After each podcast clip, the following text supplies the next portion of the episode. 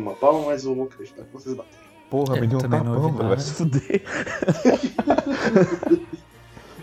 Vamos torcer que tenha sido sincronia, porque eu também não ouvi de ninguém.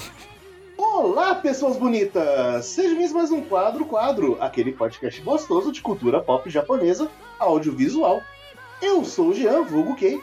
Estou aqui com Pedro Guilherme. Olá, pessoas. E hoje a gente vai falar de talvez o maior pilar da animação japonesa. Talvez. E Zé Veríssimo. É com certeza o mais dramático pilar da animação japonesa. Bom, a gente está aqui para falar sobre o Osamu Dezaki. Dessa vez a gente vai falar muito mais focado sobre ele mesmo, não vai ser um cast como o do Takahata ou o cast do Satoshi Kon, que a gente pegou uma obra em específica para analisar, mas a gente vai falar só dele mesmo.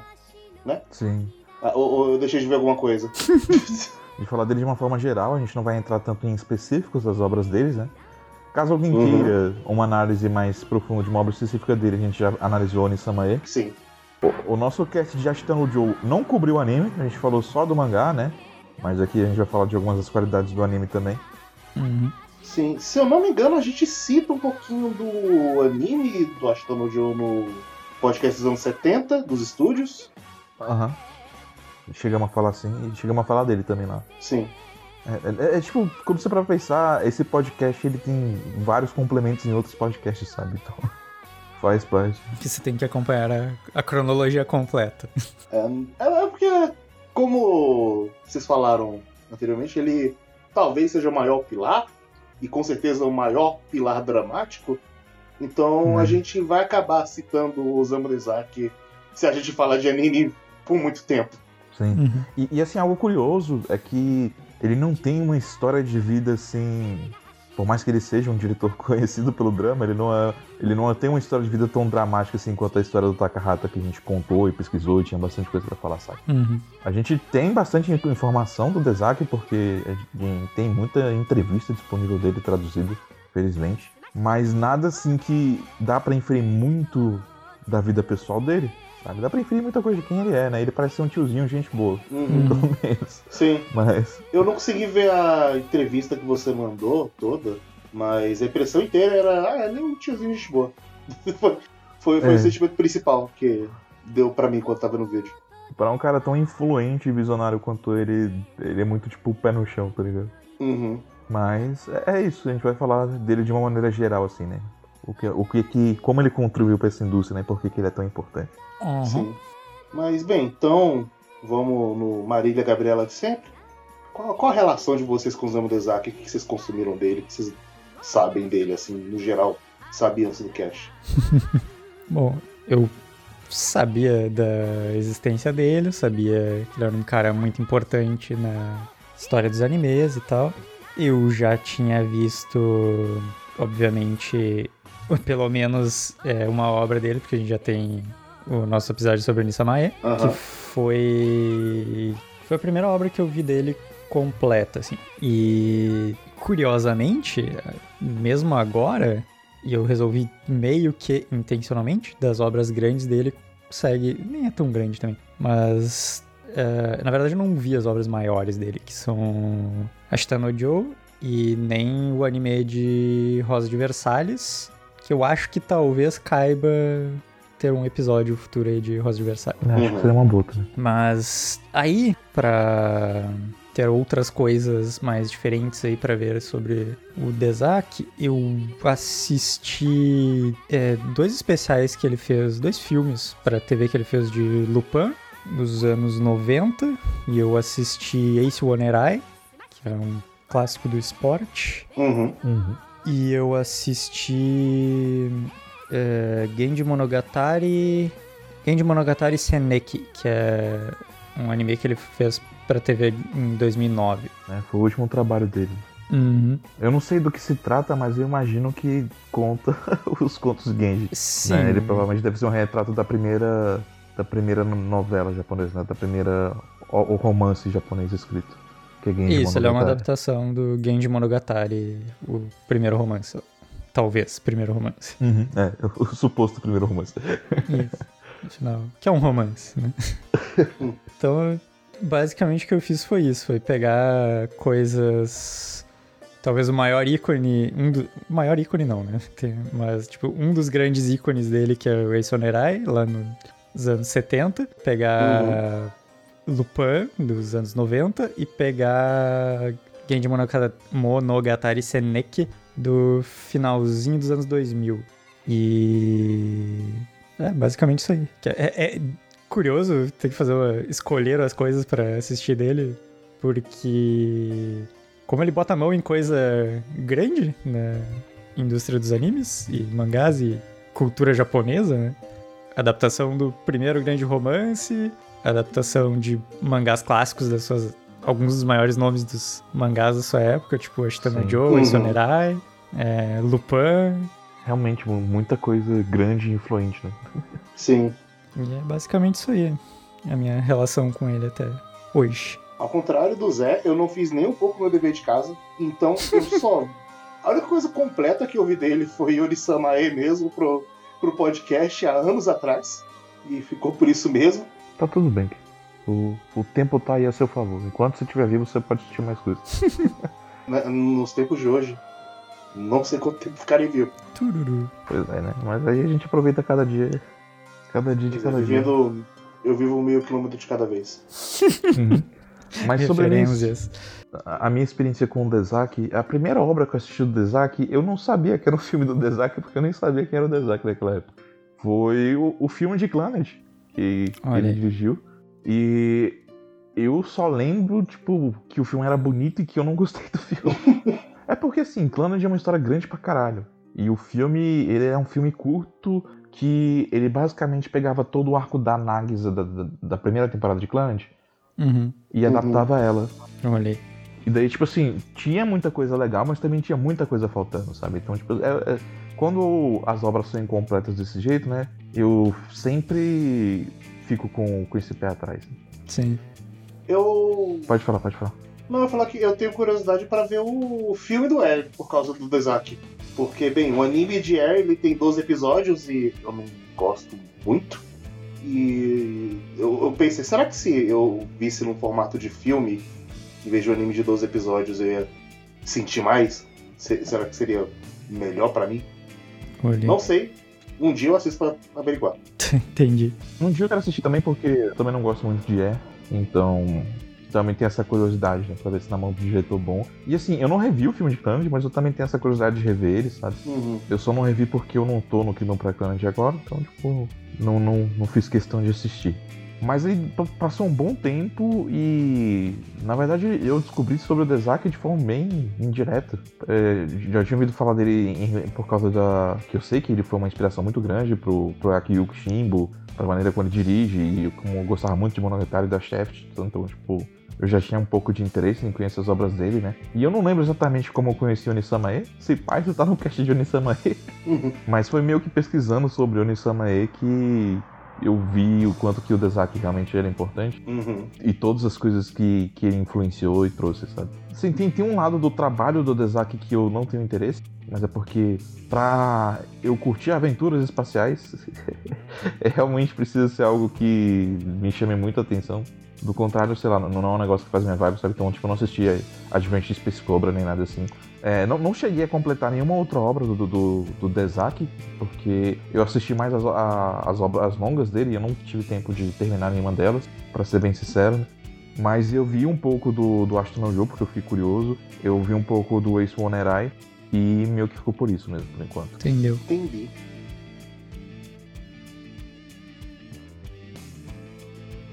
Bem, por onde vocês querem começar? Como vocês querem começar o cast? Falando do, das coisas cronológicas, falando de como ele. Não, acho que dá pra puxar uma. Começou aqui. Eu... Dá pra puxar uma coisa na outra. Eu acho que sim, algo que é interessante falar é que o Dezaki ele sempre teve duas grandes paixões, que era uma era mangá, uhum. e tipo, na verdade ele queria ser um autor de mangá, ele não queria.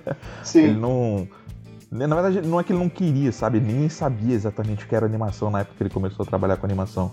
Na época que a Mushi Production abriu lá o projeto em 63, eles começaram a trabalhar no Astro Boy. É, contextualizando assim, o Dezaki ele é nascido em 43. Ele chegou a trabalhar um pouquinho com mangá quando ele tava na, no ensino médio ainda. Ele fazia uns trabalhos para Na época que tinha. Então, calcula 43 pra, sei lá, final dos anos 50, comecinho dos anos 60 ali, 1960. E é na época que tinha aqueles acarrons e coisas assim de mangá de aluguel e tal. Ele fazia uns trabalhos pra essas revistas aí. E animação, como o Pedro falou, tipo, ainda nem tinha começado, né? Ia começar só com Astro Boy, que ele acabou entrando na produção no meio também. Que foi o primeiro anime. Numa das entrevistas dele, ele fala que, tipo assim, o pessoal nem usava o termo animação naquela época, sabe? O pessoal não sabia direito o que, que era. Sim, sim. Mas eles estavam lá fazendo, né? E e a outra grande paixão do Dezaki era o cinema, ele gostava muito de filmes. E daí, Olha. tipo, meio que participando desse projeto, ele conseguiu juntar as duas coisas e meio que encontrou ali o caminho dele, sabe? Uhum. E para começar aqui, primeiro, foi muito legal que ele tenha entrado na, na Mush Production, porque uma das pessoas que ele mais admirava era o Tezuka, né? O objetivo dele era ser o Tezuka, né, basicamente. Era ser influente que nem ele. Todo mundo da geração dele, eu acho. Sim, sim. É, era inevitável, né? É. Acho que ele fala que, como o nome dele do Tezuka era igual, né? E o pessoal ficava chamando ele de Osamu-chan no, no, no estúdio, ele achava que o, o Tezuka não gostava muito disso, não. Mas ele, ele fala que, tipo, que o Tezuka é, realmente era uma grande inspiração, né? E que o Tezuka também tinha uma visão muito clara sobre como trabalhar essa mídia de uma forma diferente, sabe? Sim. E o Tezuka sempre teve uma noção muito boa de como querer trabalhar movimento, de se aproveitar do, do de, dos recursos dele ali, né? Pra fazer algo diferente. E ele meio que se inspira um pouco nesse jeito do Tezuka também, como também no, nos filmes da Disney. Tipo, ele fala que ele ama os filmes de Walt Disney, né? E que uhum. naquela época ver as animações da Disney, como os personagens movimentavam, foi tipo o que mais inspirou ele, né? Sim. Sim. E aí ele começou a trabalhar, né, no, no Astro Boy como in-betweener, né, trabalhando com os in-betweens ali dos episódios. E aí, sim, tipo, foi muito cedo, logo depois do Astro Boy, que ele teve o primeiro trabalho dele como um diretor, né? Sim, foi o Ashton Joe, que foi o primeiro projeto dele. Sim, em 1970.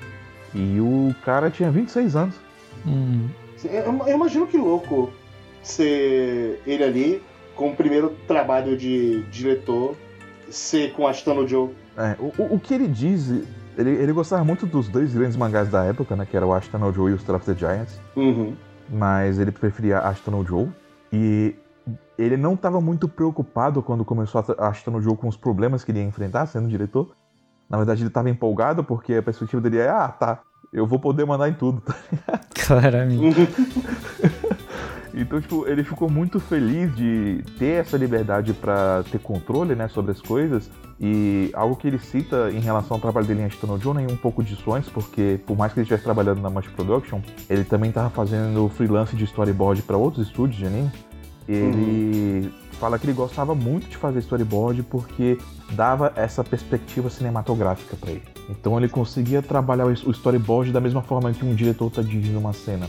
E ele enxergava isso dessa forma, sabe? Como tipo, cada quadrinho fosse um take e ele estivesse apresentando isso de pouco em pouco. Sim. Então, para ele uhum. que tinha esse amor pelo cinema também, foi uma coisa maravilhosa que ele pudesse ser diretor daquele projeto, sabe? Aí depois ele foi ver como é difícil, né? Mas.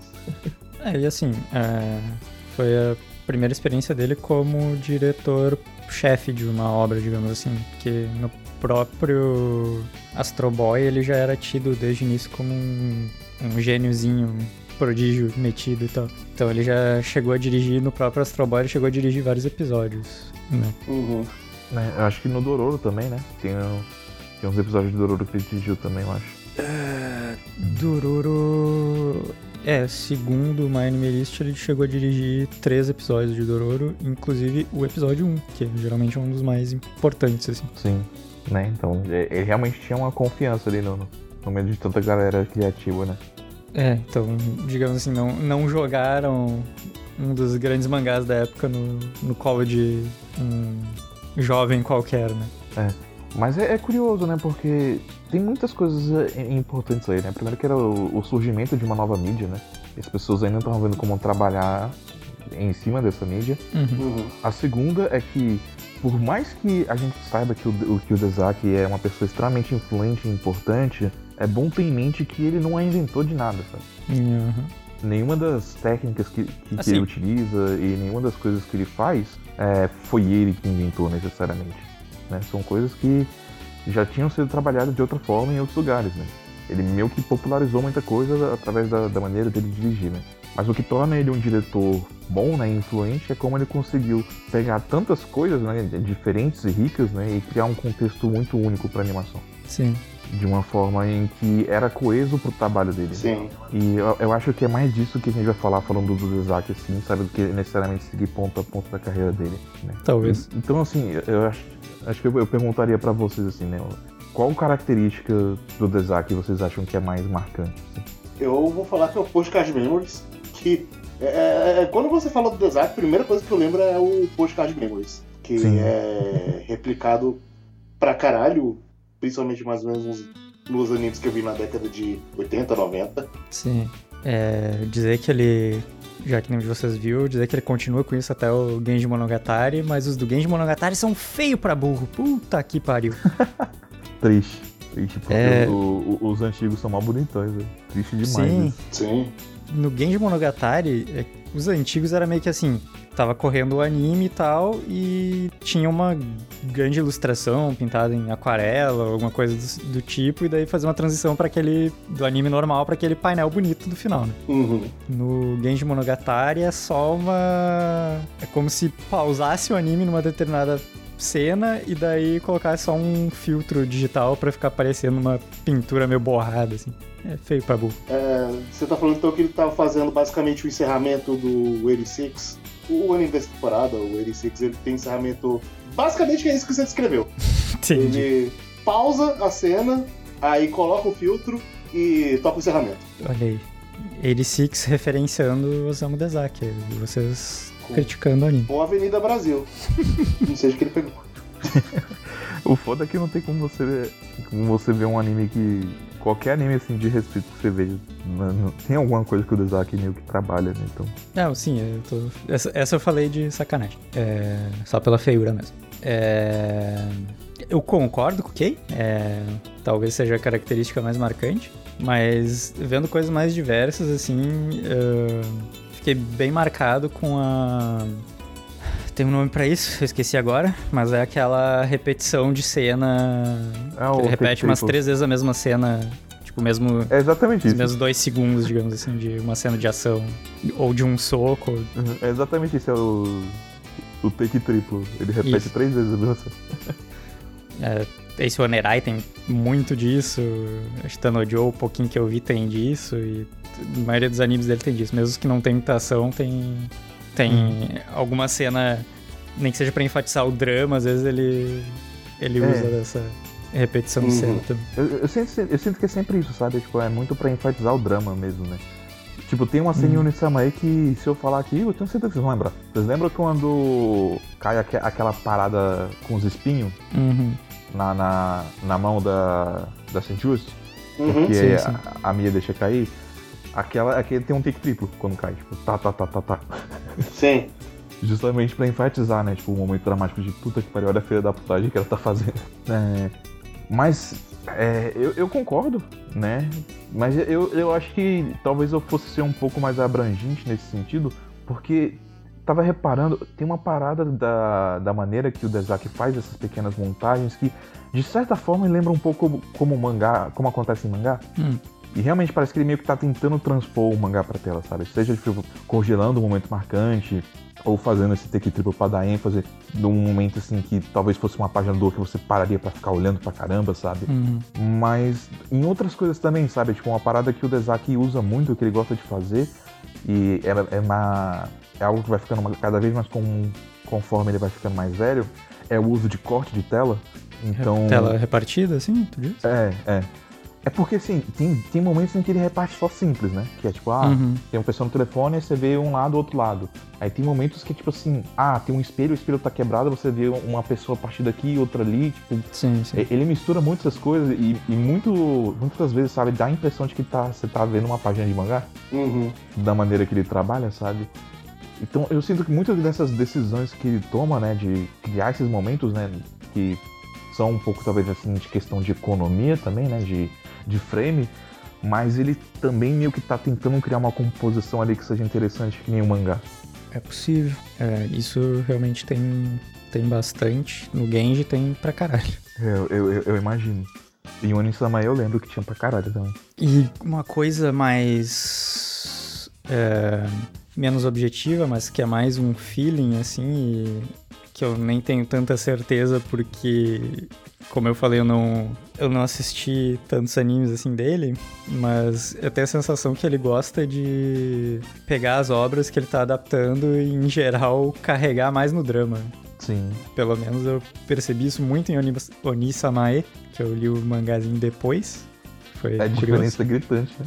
Aham. Uhum. E, bom, eu nunca li nada dos contos de Genji pra dizer, mas ele dá umas, umas dramatizadas boas ali que eu total vejo podendo não ser tão dramático. É, não é necessariamente uma crítica, é só uma característica. É. E também no. Um pouquinho que eu vi de Rosa de Versalhes me passa também um pouco essa sensação. E eu daí eu não li, mas eu também total vejo acontecendo uma uma coisa do tipo Bonisamae com o anime de Ace One Erai. Sim, sim. Uhum. Acontece Ace One em, em menor escala, né? Porque é esse Bonerai mesmo. Tá. Mas o- é porque o Onisame também, tipo, é, é um puto exagero, né? É, tipo, é uma série de 39 episódios pro mangá que tem três volumes. Uhum. Sim. Não, é, é um puta exagero. A, a história vira outra, de repente, em, em certos aspectos. Sim, sim. Sim, é, os temas centrais estão lá, né? Mas eles são trabalhados de forma diferente. Uhum. Uhum. Quando você lê o mangá de Onisamae e você olha em comparação, você. Eu tô lendo outra coisa. Sim. E apesar de aumentar pra caralho o dramaticidade e tudo mais, ele é mais positivo também. Sim. Então eu, eu gosto desse take. Uhum. E, e eu gosto disso, sabe? Que, pra começar aqui, ele sempre enxerga cada trabalho de forma diferente, né? Então, por exemplo, no Ashita no Joe, ele é um pouco mais, é, vamos dizer assim, né? Conservador em relação à fidelidade ao mangá, né? Uhum. Mas mesmo assim, ele toma as liberdades que ele pode né, dentro da história pra transparecer melhor o momento, né? Seja Uhum. colocando é, algo que aconteceu entre, entre uma cena e outra e coisas do tipo, né? E o negócio também é que todo o trabalho que ele faz, ele parece estar muito envolvido com as pessoas que ele está trabalhando, sabe? Uhum. Então, assim, Uhum. quando ele fez Ashita no Joe, ele conversou muito com o Tetsuya Shiba, né? Que foi o, o autor de Ashita no Joe. E o autor também tinha uma visão, né? Pra tratar da mídia de animação um pouco mais séria. Ele pensava muito é, na questão da fluidez dos movimentos e o Dezaki apreciou muito o feedback e as conversas que ele teve com ele para poder trabalhar corretamente no mangá, sabe? Uhum. E da mesma forma, a Ryoki Ikeda sempre elogia ele pelo trabalho que, que ele fez com, com os mangás dela, pela atenção dele aos detalhes, etc. Porque ele- ele sempre é muito respeitoso da, da intenção, né, do, do autor original, né? Uhum. Mas ele também não tem medo de ousar, né, de fazer as coisas de uma forma diferente. Faz sentido. É, Eu falei, não é, não é uma crítica ele gostar de dramalhão, assim, é só o, o jeito Sim, que ele sim. gosta de fazer as coisas. Sim, sim. Não, não é que ele distorce nada. É, eu acho que essa necessidade dramática ajudou ele muito na a criar muitas das técnicas que, que foram popularizadas por, por causa dele, sabe? Porque assim, uma coisa que marcou ele é, é que o Tezuka falou pra ele que ele não devia se preocupar em, em- na verdade não foi isso. Ele, ele o Tezuka falou pra ele que ele tinha que se preocupar em tornar cada frame que ele tá fazendo mais é, divertido. Não é Uhum. essa palavra que eu quero, porque ele usa a palavra entreter. Tá, entendi. Cada frame proporcione o maior entretenimento possível. É o maior entretenimento possível. E o Dezaki relata que aquilo pra ele meio foi meio que um choque, sabe? Porque você pensa, pô, é, eu achava que ia ser uma parada que eles iam querer levar mais a sério, sabe? Uhum. No sentido de que talvez ele enxergasse muito como os otakus querem enxergar essas coisas hoje em dia, sabe? E o Tezuka falou, não, mano, bora fazer um negócio legal aqui, sabe? Uhum. Entendi. É, e aí eu acho que muito da experimentação dele vem disso, sabe? Porque o Dezaki, ele tem essa questão de saber muito bem o que, que a cena dele quer passar, né? E ele faz isso de formas inventivas. É, um, outro aspecto que eu acho muito legal, tipo, em Ashton Juice é fantástico, é a maneira que ele trabalha sombra e iluminação. E, e cenário de fundo também, sabe? Porque, tipo assim, em momentos dramáticos, a, você vê as cenas sendo tomadas inteiras por um tom específico, né? Você pode ter vermelho para raiva, ou amarelo para um momento heróico, um azul para tristeza, tipo, e aí você pode ter sombras mais pesadas e, ou menos definidas. Uhum. É, ele sempre tem um trabalho ali com, com iluminação, ele gosta muito de trabalhar a iluminação realista dentro das obras dele. E tudo isso cria uma composição de cena que não só está sendo jogada ali para criar uma, uma profundidade né, do- dentro do, do que você está enxergando em animação, né? Acho que não é uma, não é uma parada. é, como é que que é a palavra? Não sei. Porra, eu tô pensando nas, pa- eu tô pensando nas palavras em inglês e tô esquecendo em português. Flat. É, Ah, é. Putz. Eu sei a palavra, mas eu é, eu, esqueci eu também. sei, mas eu não tô conseguindo traduzir o que que você quer.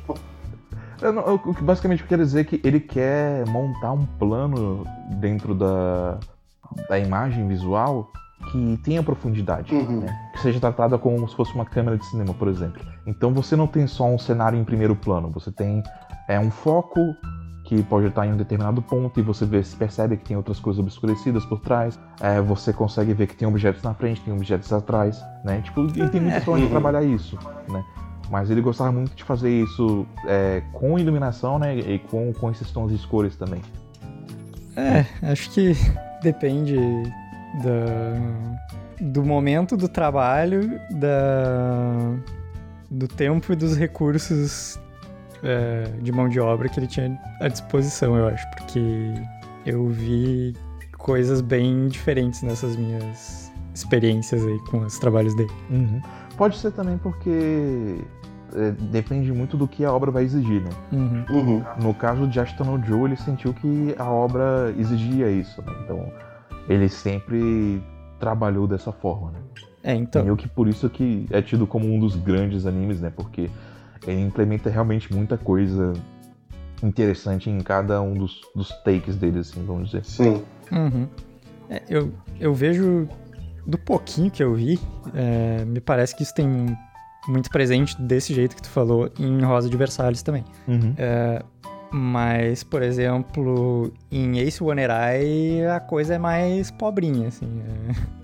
é. É. Te- Tem uma questão de trabalho de cores, realmente, de, de fundo e tal, mas geralmente os cenários, e daí por isso que eu falei de que provavelmente foi problema de produção, assim, de questão de tempo e recursos, porque tem é um anime de 79, o começo dele. A, a E- primeira versão é 74, 75. Aí você tem as- o filme 79 e eu acho que a segunda versão é de 79 também. Ah, tá. É porque realmente teve, teve, um, teve um negócio esquisito com, com Ace Onerai, que ele teve... Tipo assim, existe um Ace Onerai 2 que não é um Ace Onerai 2. Sim, tá ligado. É só um remake do primeiro anime, tá ligado? Uhum. É, tá. Isso, 75. Ok, dá, dá um desconto aí porque volta uns anos, mas é, as coisas são mais planas, assim, são mais. Tem o primeiro plano e o resto é mais congeladinho, feinho e sem tanta. sem tanto detalhe, sem tanta atenção, assim. Sim, E- e, e- é algo que realmente quando você vê o tom do Rosa de Versalhes ou do Onisama aí comparado com Ace Onerai, você sente a diferença muito grande. Uhum. Mas eu, e daí, eu lembro que o Onisama ele tem essas coisas até, mas eu lembro que eu fiquei surpreso, ele é do começo dos anos 90, certo? 1990, Sim. talvez. Acho que é É 92. 92. 92. Tá. É, e tipo, ele tem uma carinha de 82, sei lá. Sim, sim, sim. O Onisamae, se você falasse que ele era dos anos 80, eu acreditava. Pois é. Então, eu, eu tenho a sensação que apesar dele ser um um grande nome e ter um, um reconhecimento grande desde o início, ele trabalhou muitas vezes com recursos bastante limitados ao longo da carreira, assim. Uhum. Uns animes que corriam um pouco atrás de da média de da, da média não digo, mas de ele não tava, digamos assim, na na elite do valor de produção dos animes da época dele, sabe? Em alguns casos. Sim. E, e, assim, faz sentido, né? A impressão que, que eu tenho quando eu vejo as entrevistas dele é que, por mais que ele seja um cara, né, que hoje em dia seja renomado e tudo isso, e que ele até tenha sido muito requisitado pra entrevista e coisa assim, a impressão que dá é que ele se enxerga só como um cara que tá trabalhando lá, tá ligado? e de fato ele é só o cara que tá trabalhando lá, né? Tipo, muitas das técnicas dele envolve economia de recurso porque justamente não tinha, não tinha recurso e não tinha tempo. Sim, né? sim, anime anime é pra TV é isso, né? Na, na entrevista que eu mandei lá no grupo, por exemplo, né? A mulher tá entrevistando ele, né? E ela fala: Ah, nossa, você tem um templo aqui, né? Bem perto do estúdio onde você trabalhou, né? Uhum. É, quando você tava fazendo a Shitono Joe. É, você vinha muito aqui? Aí ele. Nunca Nem sabia aqui, que não tinha." tinha tempo de sair do estúdio. Não sabia nem que tinha templo aqui. É. Saca? Muito é bom. tipo muito engraçado, sabe? Ele falando, ô, de vez em quando rolava uns fogos de artifício, a gente ia no telhado assistir, sabe? Essa era a nossa pausa. Eu, Essa era a nossa única diversão. De vez em quando rolava de ir pra casa. KKK crying. Sim, tipo. Trabalhar nessa- em anime é uma desgraça desde sempre, né? Então, É, o engraçado é que ele fala isso com paixão, tá ligado? sim, Tipo assim, é uma merda, saca? Mas eu gostava do que eu tava fazendo. sim, sim. Então, Complicado. tipo, ele passa muito essa vibe do proletariado sofredor. E eu acho curioso porque tem uma outra entrevista que ele deu que uma pessoa perguntou pra ele se tem algum, algum tema que ele trabalha nas obras dele. Ele falou: Ah, se tiver algum é é anti-autoritarismo. o resto eu não sei não. Entendi. E só voltando rapidinho na. que eu tava falando da. do valor de produção e as coisas dele. O Genji, que é o mais recente, ele é. Ele até que é bonitinho no geral, assim, apesar de ter falado mal do. Porque os quadros dele são feios, os painéis, mas o, o anime em si ele é, ele é bonito até. Uhum. Ele é. Saiu no Noitame, né, e tal, que geralmente tem uns animes com a produçãozinha mais legalzinha, assim. O Clash também é bonito, né? Que, Kyoto Animation, né? Então, Sim.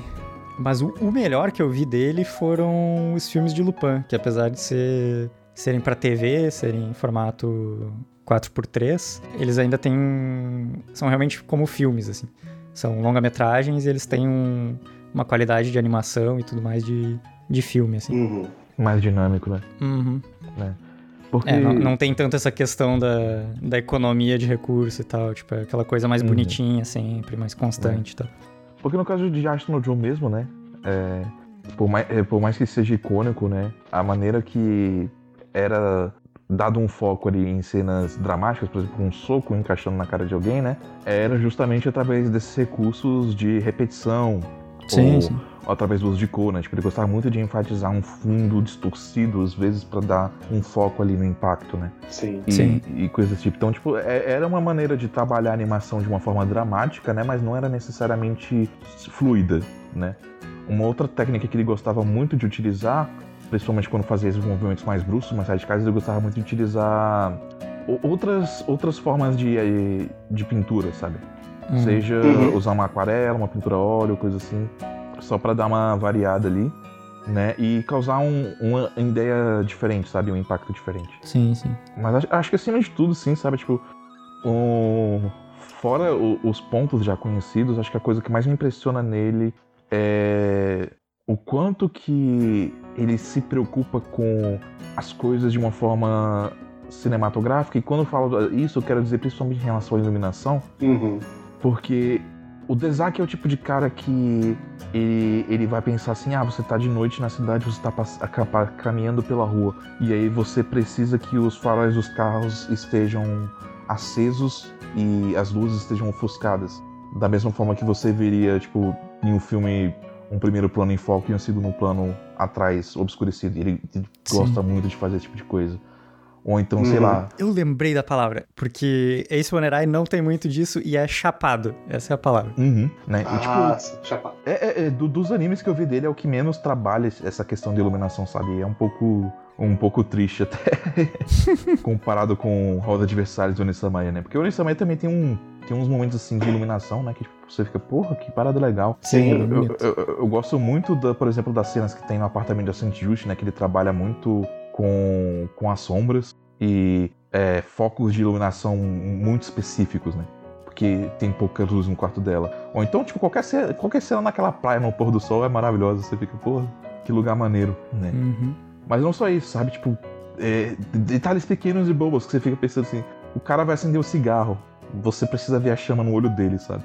Sim. O, o Dezak é o tipo de cara que se importava com esses pequenos detalhes, né? E, tipo, como ele foi o primeiro a implementar meio que tudo isso em conjunto, né?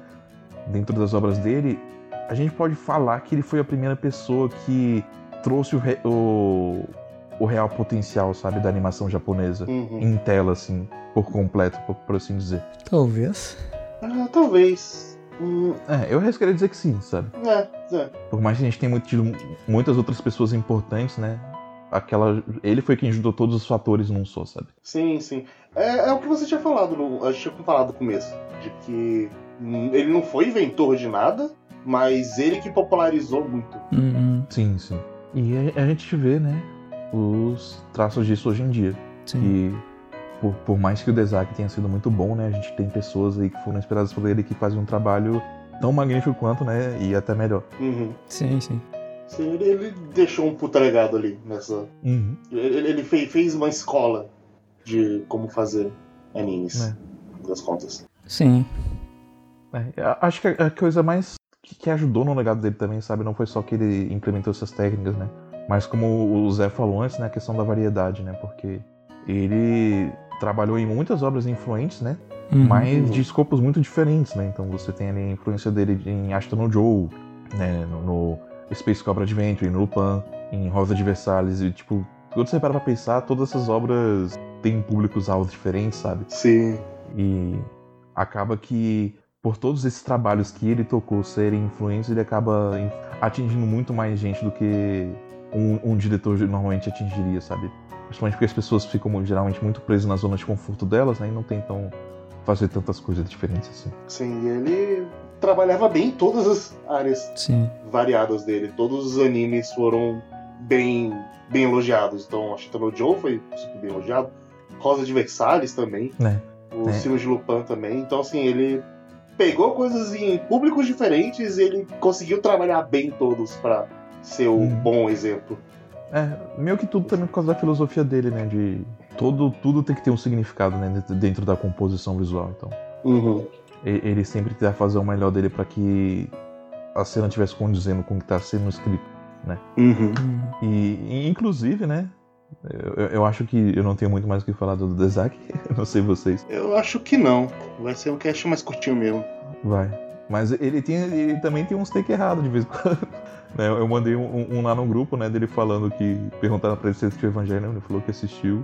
Só um pouco, ele não falou que viu muito. Uhum. Ele falou, ah, eles fazem umas paradas experimental lá, mas eu não sei se é o experimental certo. Tipo, eu fico pensando o, o que, que ele quis dizer com isso, sabe? O que, que ele interpretou de Evangelho.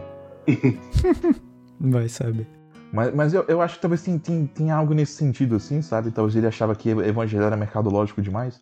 Porque é- essa galera mais antiga, assim, de 60 e 70, eles têm essa visão de mercado que é um pouco diferente, sabe? Eles estão pensando muito mais em trabalhar em função da arte do que é, em produto, né? Uhum. O Dezaki chega a falar que é, ele realmente ele dá uma de, de boomer, sabe? Ele fala, ó, tem muito trabalho hoje em dia que está sendo feito sem pensar de, direito nas coisas. O pessoal tá, tá fazendo só para vender merchandise, só para chamar de Sim. produto. Aí, mas, mas ele fala, mas, mas o público é mais inteligente que isso. E uma hora eles vão enjoar. É, assim. Assim, ele errou Assim, na previsão dele. errou, mas não enjoou. errou totalmente. É, não errou totalmente. Mas eu só, eu só acho curioso essa diferença ideológica, vamos dizer assim, né? Uhum. Que na verdade eu acho que não é uma diferença tão grande quanto se imagina, sabe? Porque de fato tem muita coisa que é mercadológica, né? E produto, mas. Algo como convenhamos, a maior parte das pessoas que tá na indústria de anime tá ali porque ama o que faz. né? Sim. Sim. Pra fazer trabalho de corno, você tem que amar muito. Sim. Como a gente viu nos podcasts de, de animes de década e tal, é- não é tão recente esse fenômeno de querer comercializar tudo também. Sim, não, não é não. Não, não é mesmo. Eu, eu acho que é só a velha nostalgia de no meu tempo era melhor. Sim, bem, tem, não tá É. totalmente errado, mas com certeza tem, né? tem muito disso. Tem a parada, né, dele, deles serem pioneiros também, né? O, o cara não, não teve ajuda, não teve escola, né? Ele teve que fazer tudo por si só, então. Sim, ele foi Autodidata? Autodidata, eu acho que não, mas ele foi. Ele aprendeu com quem tava meio que inventando como fazer as coisas. né? Uhum. Parte das coisas, pelo menos. Sim, que sim. O, o próprio Osamu Tezuka, ele. Em anime, ele talvez não tenha criado tanta coisa, porque ele já tinha se espelhado em produções americanas e tal. É, a Mas- Disney foi uma grande influência pra ele, né? Sim, mas igual, ainda fazer isso por conta no Japão e tal, tipo, essa turminha meio que tava aprendendo sozinha e o Dezaki vem logo depois, assim. Uhum. Uhum. E ele teve muito direcionamento também, né? Então, Uhum. Tezuka tava lá, né? E não só ele, né? Nem falei. Os autores de- dessas obras que ele, que adaptou, né? Todos eles também deram muitos conselhos pra ele e estavam ajudando ele a compor Sim, sim. aquilo que ele tava compondo, né?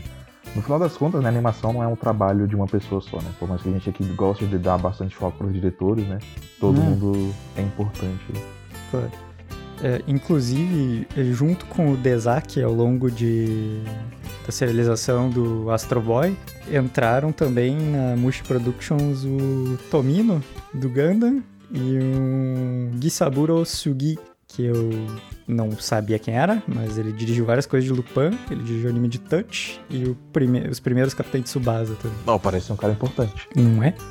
Então, tipo, tinha uma galerinha por trás trabalhando em coisas menores, digamos assim, dentro de Astro Boy, mas que depois sairiam pra fazer, alçar voos maiores, assim. Sim. Uhum. Mas acho que pra encerrar, eu acho que eu posso falar que a coisa mais impressionante do Dezaki é que a coisa menos impressionante do currículo inteiro dele é que ele é cofundador da Madhouse, tá ligado? Tipo, é pra, pra algo tão grande assim se tornar algo pequeno, né? Não é? Só mostra o quanto que ele é grande. Sim. Top. É. Usando Eu design. tenho um extra. Opa! Na verdade, quando o Pedro perguntou. Quando o Pedro perguntou, não, mas quando o Kei perguntou qual a nossa relação com o Dezaki e como. Qual foi a nossa primeira. Primeira relação com ele. É, na verdade, eu descobri há algumas semanas que a minha primeira relação veio há muitos, muitos, muitos. Muitos anos atrás. Com o quê? Há mais de 20 anos atrás. Caralho. É. o Dezaki, bizarramente, talvez, e daí eu fui atrás de rever um pouquinho disso e dá pra ver os dedinhos de diretores de anime, mas naquela onda dos anos 80 dos Estados Unidos é, terceirizarem muita coisa pro para estúdios japoneses animarem, né? É, uma coisa que foi relativamente popular no Brasil nos anos 90 já, mas que foi feito nos anos 80, é, foi teve uma terceirização um pouco maior que isso, tipo Thundercats que tinha abertura e tal, mas que foi os Seis Biônicos. Somos uma família unidos pra sempre para o bem defender. Podemos flutuar em pleno ar ou ar. Uma distribuição MCA, Somos o seis, os seis biônicos. sempre unidos,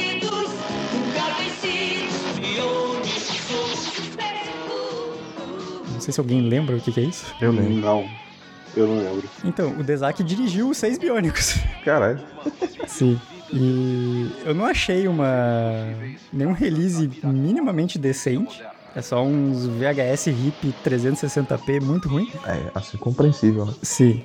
Mas pelo menos a abertura, se tu assistir a abertura de Os Seis Biônicos, tu vai ver que ela tem muitas coisinhas de anime.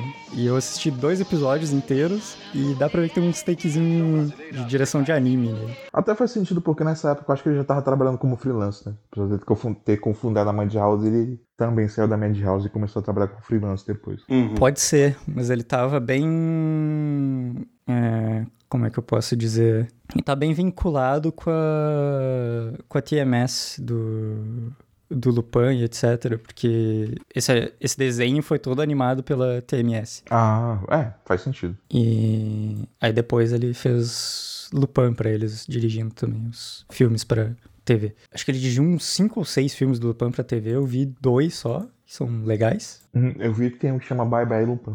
Não sei se foi feito pra ser uma despedida da série, o que que foi, mas eu fiquei curioso. Ah, talvez tenha encerrado alguma alguma série do Lupin, tipo, fim da, do Lupin parte 3 ou algo assim. Uhum. É, é um filme de É. 90, né? Pelo que, eu, pelo que eu lembro. Deve ter sido algo assim mesmo. Mas antes de encerrar o cast agora, o Zé entrou com esse extra, eu vou entrar com outro extra. Olha aí. Hum, O nosso amigo Pedro falou que a coisa, ironi- estranhamente, pra você ver o calibre da pessoa, a coisa men menos relevante dele, a mais qualquer coisa que ele fez foi você ser um dos fundadores da Madhouse, Hum. foi isso que ele disse? Foi. Uhum. Então, eu queria dizer então que o primeiro filme de Rantaro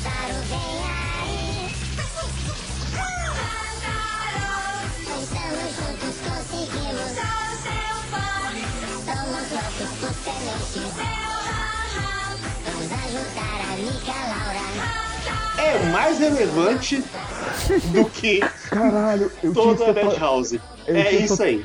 eu tinha total esquecido de Rantaro. O meu primeiro contato. Outro extra, porque o meu primeiro contato com o Dezaki foi Rantaro, não foi. Não foi Clannad. Acabei de Olha me tocar. Rantaro vem aí, é muito melhor do que a Madhouse inteira. Fica aí o take. É, Rantaro era Rantaro é melhor fã, que Hunter x é- Hunter 2011, é isso mesmo. Eita! Rantaro assistia fazendo outras coisas no sábado de manhã. É, justo. Mas então é isso? Eu acho que é isso. Então, a gente fica pra próxima. Até mais e tchau, tchau! Falou. Tchau! Oh, a não sei que tem a leitura de meus comentários, eu não sei como é que a gente tá fazendo isso agora. Não tá. Na verdade, nós tínhamos sim e-mails para gravar, mas a gente é burro e acabou esquecendo. Então eu venho só trazer os recadinhos de sempre. Lembre-se que se vocês gostam do nosso conteúdo, vocês podem ter um pouquinho mais disso. Toda segunda-feira, às 8 horas da noite, a gente tem no nosso canal da Twitch, twitch.tv barra as lives sobre os mangás da semana. E também aos sábados, ali por 16, 17 horas, a gente tem a live de animes da semana, onde se comentam alguns animes selecionados aí, geralmente com o Kei e o Vitor. Aproveitando que você já está assistindo o nosso canal da Twitch, você pode, se quiser, se inscrever no nosso canal com a sua assinatura do Amazon Prime. Sai de graça para você, assinante do Prime, e a gente ganha uns dinheirinhos do Jeff Bezos, né? Falando em Jeff Bezos, se você quiser, a gente também tem disponíveis links da Amazon de produtos para você comprar seu mangazinho, por exemplo, onde a gente ganha uma certa comissão ali. E lembrando que se você clicar em um dos nossos links, não importa do que, se você fizer uma pesquisa e comprar qualquer produto nessa aba, a gente ganha algum dinheirinho ali. Então é isso, pessoas. Espero que tenham gostado desse episódio mais curto. Em breve voltaremos com outros podcasts. Temos já quadro quadro gravado, entre quadros gravado, quadro externo gravado. Então, conteúdo não vai faltar por aí. Um abraço e até mais.